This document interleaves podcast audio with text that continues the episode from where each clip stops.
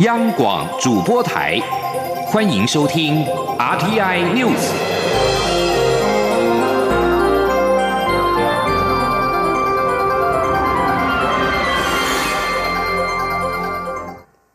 各位好，我是主播王玉伟，欢迎收听这节央广主播台提供给您的 RTI News。今天是二零一九年六月二十四号，新闻首先带您关注国际焦点。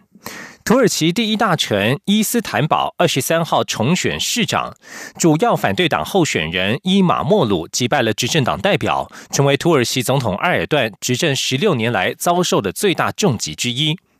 安纳杜鲁新闻社报道，根据约百分之九十九已经开出的票数，四十九岁的前地区首长伊马莫鲁得票率为百分之五十四，领先埃尔段的正义发展党候选人尤迪伦的百分之四十五。伊玛莫鲁向支持者发表胜选演说时强调，这不是单一团体或政党，而是整个伊斯坦堡和土耳其赢得了这一次选举。他表示希望能够尽快与总统埃尔段会面。批评人士指责埃尔段拒绝放弃对土耳其经济重镇伊斯坦堡的控制权。自从埃尔段自己在四分之一世纪之前赢得这个城市的市长一职之后，伊斯坦堡一直是伊斯兰保守人士的重要支持来源。不过，埃尔段这一次坦诚他的失败。他在推特发文表示，他祝贺基于初步结果赢得胜利的伊马莫鲁。即将焦点转回到国内。时代力量立法委员黄国昌与网红馆长陈之汉二十三号在凯道举办拒绝红色媒体守护台湾民主游行，号召民众一同站出来反亲中媒体。大量民众冒雨参加，展现对于红色媒体的不满。广电媒体主管机关国家通讯传播委员会 NCC 对此表示，天后不佳，还有这么多人出来，这代表社会的声音。NCC 听到了。将会督导广电媒体落实新闻专业。NCC 主秘肖其宏表示，电视台的言论自由需要被保障，但是也得遵守法律，善尽事实查证及公平原则，并且建立自律规范机制。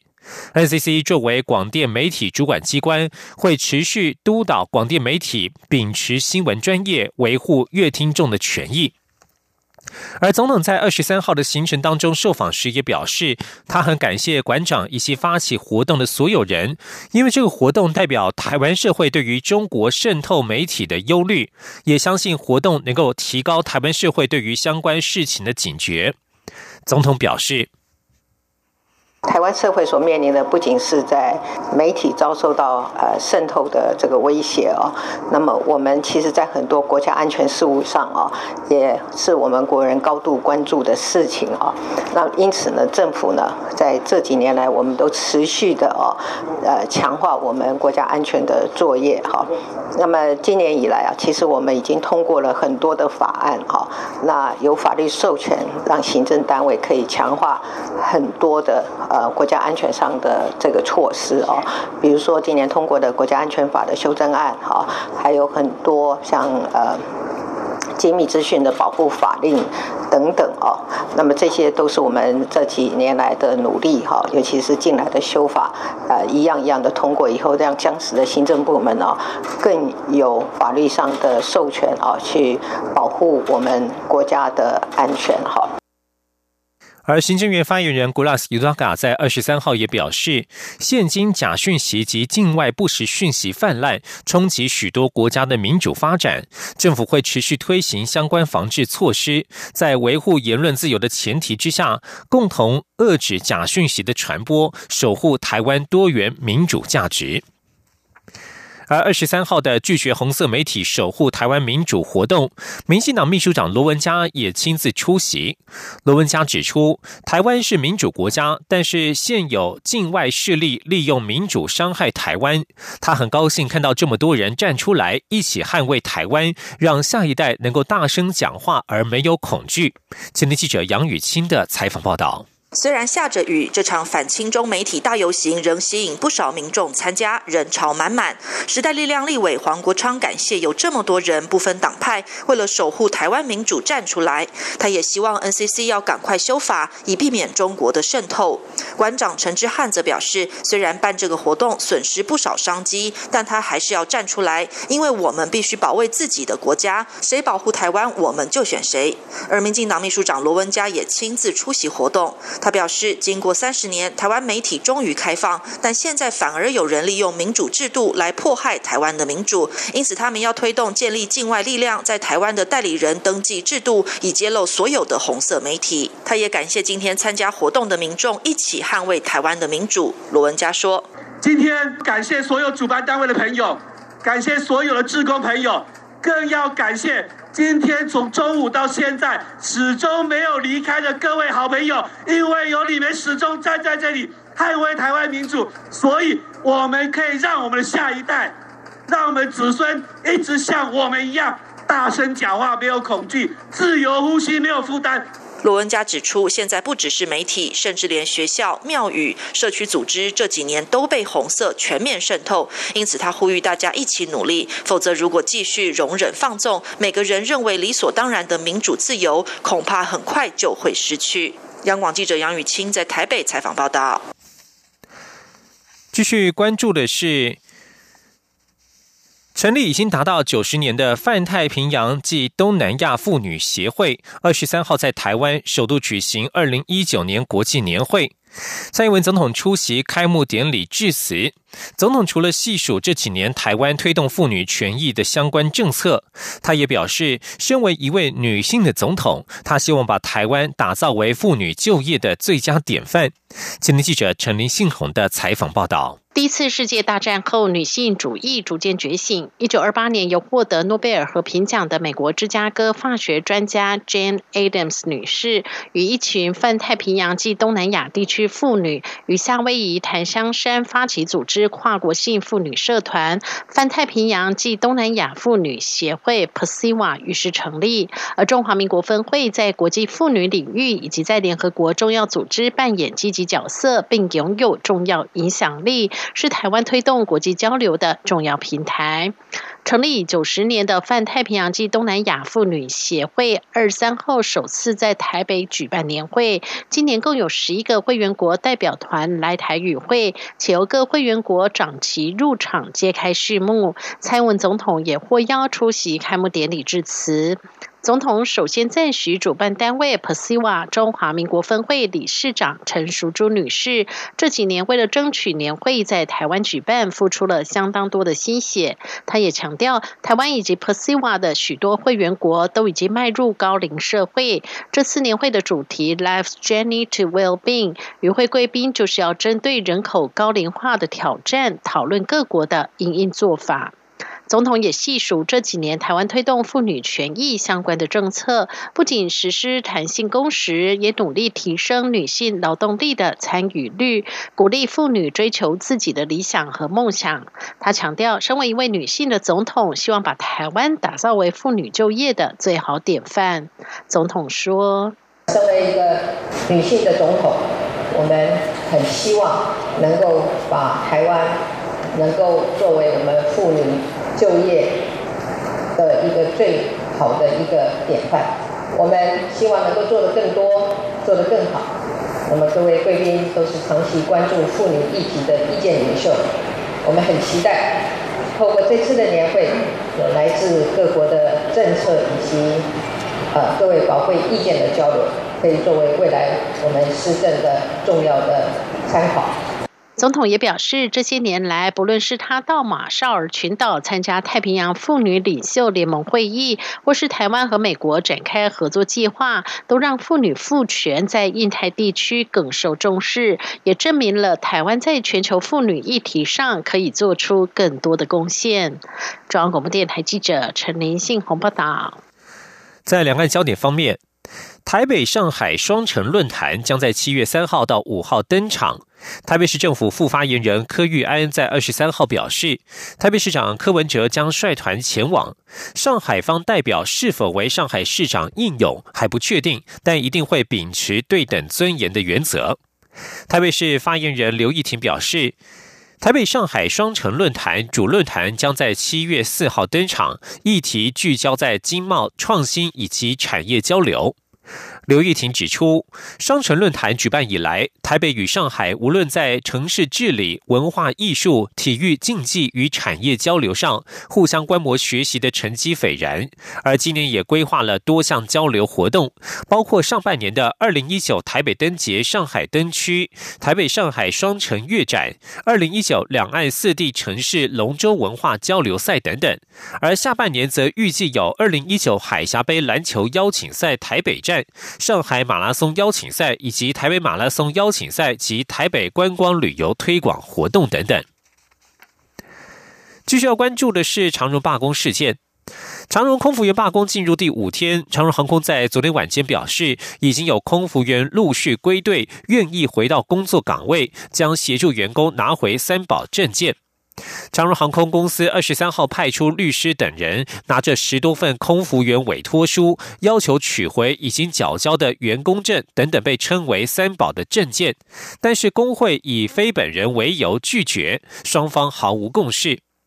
桃园市空服员职业工会表示，并非不愿意归还已经缴交的员工证、护照及台胞证，是因为不知道公司所持的委托书的真伪，因此必须等到工会委任律师到场才能决定。另外，由于证件涉及各资，必须本人到场才能领回。而交通部次长王国才表示，尽管长荣已经尽力应变，但是仍造成许多旅客的不便。他希望劳资双方能够尽快恢复谈判，最好在二十九号之前能够结束罢工。前天记者杨雨清的采访报道。长荣空服员罢工持续进行中，交通部也召开紧急应变会议。次长王国才表示，长荣预计从明天起会维持四成左右的运能，剩下的旅客已经安排迁转、延期或取消。由于长荣目前已取消到二十八号的航班，二十九号之前也不接受定位。王国才希望罢工能尽快在这段时间内结束。他说。整个长长航公司到六月二十八把取消航班，哦，然后这一段时间也也也不再接受订票哈。我们是希望说，如果可以在这段时间结束是最好。就说这段时间事实上目前是处理差不多了，所有的旅客也处理差不多了。如果再延长，可能他下一波又要开始处理这样。所以第一个阶段，我们希望在这一个阶段哈，能够有一个结束。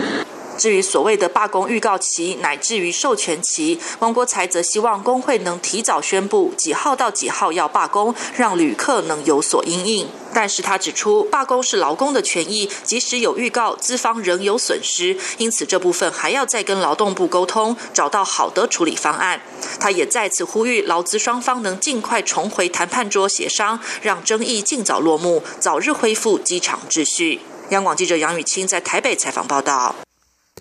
长荣航空二十号在劳资协商过程当中，桃园市空服员职业工会突然宣布，当天下午四点开始罢工。台北市、台中市等各地旅行工会理事长二十三号举行记者会，发出怒吼，强调反对突袭式的罢工，让业者措手不及，损失惨重。二十五号上午将到长荣南坎航运大楼举布条抗议。业者也呼吁行政院即刻协调交通部与劳动部启动劳资沟通，并且明定十五天以上的罢工预告期。前天记者陈林信宏的采访报道。航空运输业近三年来接连发生三次罢工事件，包括台北市、新北市、桃园市、台中市等六个直辖市的旅行工会，以及台湾省旅行商业同业工会联合会。二十三号下午举行记者会，提出五点声明。旅行工会表示，劳工罢工权应该受到尊重，但对于一再滥用突袭式罢工手段，绑架消费者谋取自身利益，工会予以强烈谴责。因此，他们决定在二十五号前往长荣南坎航运大楼抗议。台中市旅行工会理事长张进丁说：“长荣航空公司抗议，然后再跟这个空服员反罢工的这个抗议。哦，他们藐视我们这些消费者的权益，都没有无预警的来罢工啊，那我们可能就有三到五部的这个游览车。旅行工会也指出，这起罢工事件起因于劳资纠纷，不能归责于旅客和旅行业，所以包括长荣航空和桃园空服员职业工会都应承担包括罢工造成的消费者和团体旅客取消所衍生的费用。台北市旅行工会理事长吴志健说：“我们这边呼吁这一次的罢工事件，他必须要要有责任。当然，他是一个劳工纠纷，所以假设，但这个一个前提要提到是说。”当假设我们的罢工预告期能够制定很明确的制定出来的话，在十五天以上这样的一个期间，至少让消费大众以及旅行社都能够及时的应变。由于这起长荣罢工事件，包括劳动部和交通部都各司其责，工会也呼吁行政院应该启动协调机制，促成劳资双方理性沟通，让整起罢工事件尽快落幕。另外，也应该尽快明定十五天以上的罢工预告期，让消费大众和旅行社都能够及时应变。中央广播电台记者陈林信宏报道。是阳光，翅膀打开了世界之窗；是阳光，翅膀环绕着地球飞翔。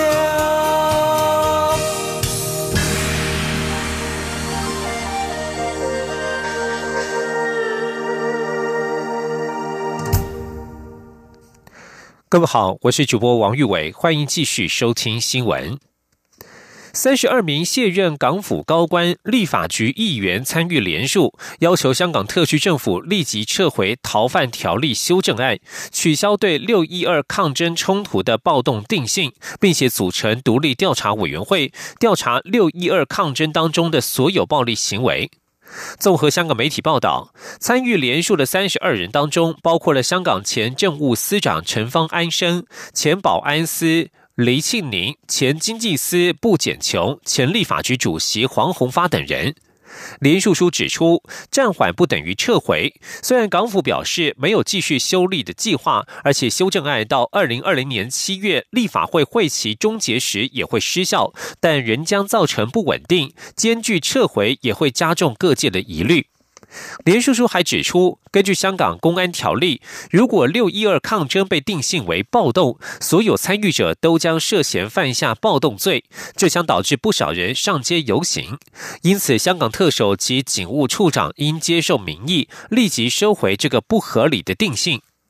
接近港府的两名消息人士透露，有鉴于逃犯条例修订引发的巨大争议，至今难。南平港府高层正考虑与示威者对话，但是内部意见对此仍有分歧。主因之一是因为这场抗争并没有明确的领导组织或带头者。即将将力转回到国内，国民党总统初选参选人韩国瑜与郭台铭近几天对于蔡英文总统提出多项质疑。总统二十三号在出席活动之后接受媒体联访，一一回应。对于韩国瑜批评民进党是权力中毒症，总统也反击，指韩国瑜身为高雄市长，却总想着总统大位，恐怕才是权力中毒症。而对于郭台铭，总统也暗批台湾的电子五哥都已经增加回台投资金额，唯独郭董经营的公司不见此情况。前天记者陈立信宏的采访报道。高雄市长韩国瑜周末在台中举办造势大会，会中批评二零一五年高雄爆发登革热，二零一六年美浓大地震，中央都请全力协助地方，现在执政党却因政党不同幸灾乐祸，质疑民进党得了权力中毒症。总统二十三号受访时也回应表示，不管哪里有灾情，政府在第一时间提供救灾所需要的资源和协助，不需怀疑。对于高雄市民的关注和关怀是毫无保留。在疫情上有所需要，中央政府必定全力支持。他也反击韩国瑜，身为高雄市长却老想着总统大位，才是权力中毒症。总统说。我们看到的现在的情况啊，市长还忙于要选总统这件事情啊，那追求另一种权利的话哈，在现有的权利没有好好的去呃行使照顾人民的情况，又去追求另外一个权利的话，我看这个恐怕是叫那个叫什么症啊？这个恐怕就是他讲的权力中毒症吧。对于郭台铭批目前政府是亲美反中，且反问台湾对中国每年有八百亿美元的外汇顺差，如果蔡总统能放弃这些，把台商都撤回来，那么他会考虑不跟蔡总统竞争总统大位。对此，总统则表示，郭董事长所言有些偏颇，且他也质疑郭董至今都未增加回台投资的金额。总统说。电子五个都增加，也回来台湾，呃，投资除了呃郭董事长的公司以外嘛，哈，所以呃，我们呃也希望持续的以台湾为我们整体的核心，来发展我们全球的跟区域的经贸的策略，也发展我们对外的整体的关系。对于近期媒体民调逐步走升，且甚至超前韩国两人，总统也表示，民调起伏与其谈具体数字，不如看民调趋势。从趋势来看，可以显现过去三年打的基础政绩已一一浮现，特别是内阁也展现效率，民众对于民进党执政越来越肯定，也反映在民调的趋势上。中央广播电台记者陈林信鸿报道。关注社会议题。内政部在二十三号指出，二零一八年台湾的离婚对数共有五万四千四百零二对，比二零一七年减少了三十七对，平均每日离婚对数为一百四十九点零五对，而离婚者的婚龄中位数为八点二五年，也就是有半数离婚者婚龄未满九年，比二零一七年微减了零点二七年。内政部表示，去年离婚对数当中，以夫妻皆为台湾籍者占百分之八十点九三最高，与非台湾籍联姻者占百分之十九点零七，也就是每五对离婚者当中就有一对夫妻一方是不是台湾人，其中以夫妻一方原为中国大陆港澳地区占百分之十点六七最多，东南亚国籍占百分之七点一八次之。另外，开放同性结婚登记，今天将届满一个月。内政部在二十三号表示，截至二十二号为止，全国办理同性结婚登记的共有一千一百七十三对，其中男性三百八十三对，女性七百九十对。台湾人与外籍人士有二十八对，但也有两对办理离婚。根据内政部的统计，以地区来看，同性结婚对数多半集中在六都地区，以新北市两百四十二对最多，其次是台北市一百九十八对，高雄市一百五十九对，台中市的一百四十一对，桃园市一百二十三对，以及台南市八十二对。非六都地区以新竹县二十八对最多。至于关注台湾的科技成就。台湾从一九九一年投入太空科技发展，已经近三十年，成功发射了福尔摩沙卫星一号、二号、三号及五号。现在，福尔摩沙卫星七号即将在台湾时间明天六月二十五号中午发射升空，再度展现太空科技实力。在此同时，下一个为期十年的第三期太空科技长城发展计划也正式启动，目标是未来每年至少一枚卫星发射，将挑战尖端太空任务，建立台湾自己的太空产业。前听记者杨文军的专题采访报道。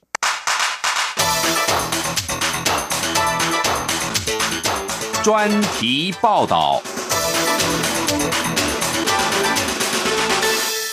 不只要接地气，更要上太空。在行政院长苏贞昌签下公文后，为期十年的第三期太空科技长城发展计划也正式宣布启动。回顾台湾前两期太空计划，第一期太空科技长城发展计划是自一九九一年执行到二零零六年，共十五年，总预算新台币一百九十七亿元，着重在建立太空科技基础设施与培育太空科技人才。并完成福卫一号科学卫星、福卫二号遥测卫星及福卫三号气象卫星任务。由于是从零开始，所以福卫一号是由美国研制，福卫二号是由法国研制，到了福卫三号才开始由台美共同合作。第二期太空科技长城发展计划是自二零零四年执行到二零一八年，同样也是十五年，总预算两百五十九亿元。任务目标是自主发展福卫五号遥测卫星和猎风者气象卫星，并与美国合作共同发展福卫七号气象卫星。随着福卫七号即将升空，猎风者号也安排在明年发射。它除了搭载全球导航卫星系统讯号反射发收机外，更多国产卫星关键元件也会随其升空，进一步提升我国太空科技的实力。第三期太空科技长城发展计划，则是自二零一九年执行到二零二八年，预计投入两百五十一亿元，发展六枚先导型高解析度光学遥测卫星、两枚超高解析度智能遥测卫星及两枚合成孔径雷达卫星。科技部长陈良基指出，若顺利的话，未来每年至少一枚卫星将发射，有任何状况可立刻做修改，希望吸引更多精英人才投入，建立台湾太空产业。他说。如果以这个目标的话，我们希望未来的十年，每年至少应该能够有一颗上去。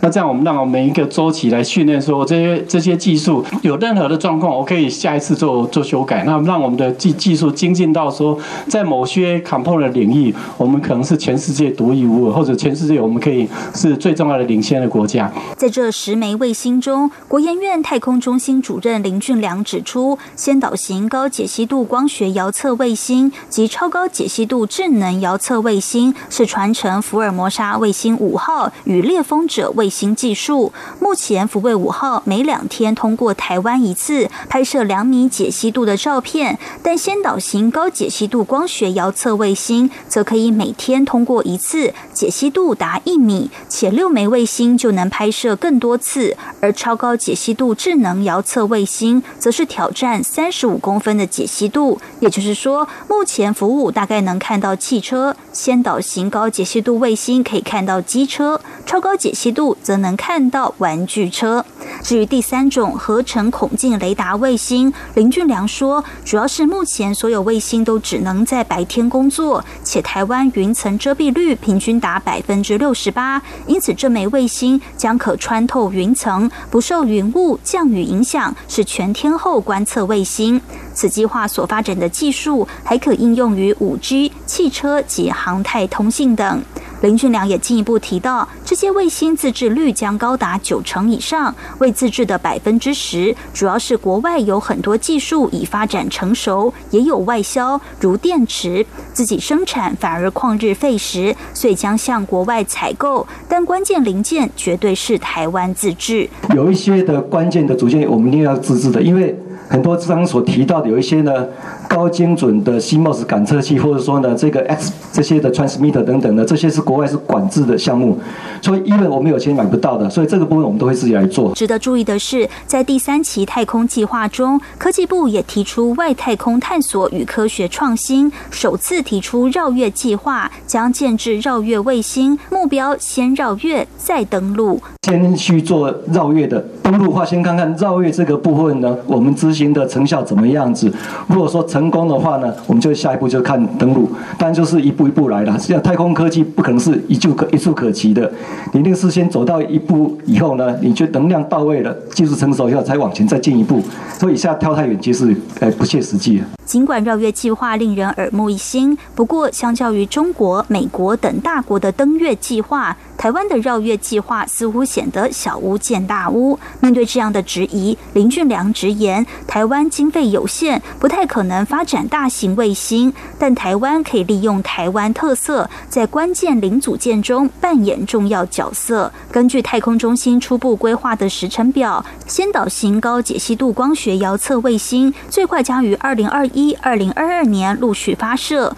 超高解析度智能遥测卫星，于二零二五年发射，二零二六年则会发射合成孔径雷达卫星，但都得依实际执行情况逐年检讨。这些卫星未来不但能在重大天灾发生时提供即时影像，对于监测森林滥垦滥伐、地层下陷、地表变形，也能准确判定灾害范围。更重要的是，还能带动台湾太空及科研产业发展，对天文物理、太阳物理、海洋及大气科学、电离层以及太空科学等研究范畴人才培育也多有帮助。所扩散出来的效益令人期待。中央广播电台记者杨文君台北采访报道。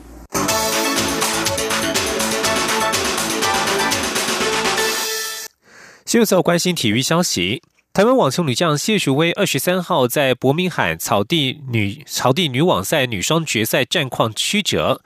对决大会第四种子德国女将葛罗菲德以及荷兰的舒尤斯，最终与搭档史翠可娃是以六比四、六比七、十比八击败对手，拿下本季第三座女双冠军。而这也是谢淑薇和史翠可娃继今年二月杜拜、五月马德里网球赛之后，本季第三座的女双金杯。以上新闻由王玉伟编辑播报，这里是中央广播电台台湾之音。